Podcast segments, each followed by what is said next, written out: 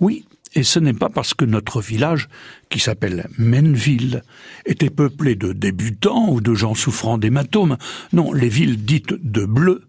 elles étaient sept, à savoir Amécourt, Tierceville, Saint-Denis-le-Fermant, Hébécourt, Eudicourt, Sancourt et Menville.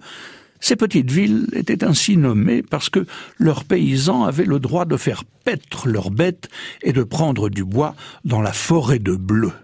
cette partie de la forêt domaniale de Lyons, qui s'étendait jadis jusqu'à l'actuel bois de Gisors. Alors c'est à Menneville que le Bruno Le Maire du roi Philippe le Bel, son ministre des Finances donc,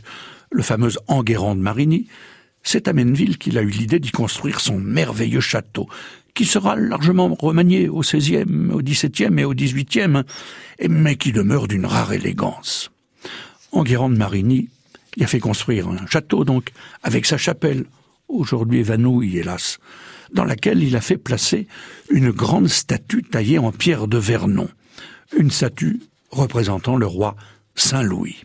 Mais comme elle a été sculptée près de quarante ans après sa mort et qu'on ne possédait aucun portrait du roi Saint-Louis,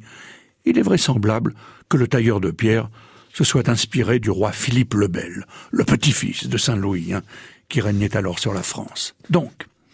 si vous voulez voir une statue de Saint-Louis revue et corrigée avec Philippe le Bel, il faut aller à l'église de Menneville, où elle a été transportée et sauvée de la destruction. À Menneville, vous aurez aussi une pensée émue pour une veuve de Johnny Hallyday,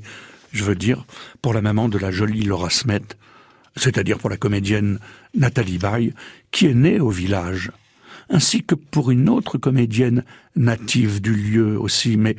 elle est aujourd'hui un peu oubliée, je veux dire Nicole Francis, qui, dans les années 50, a été la vedette de quelques grands films comme La porteuse de pain, Les joyeux pèlerins ou La cage aux filles. Menville, un merveilleux petit village normand, donc.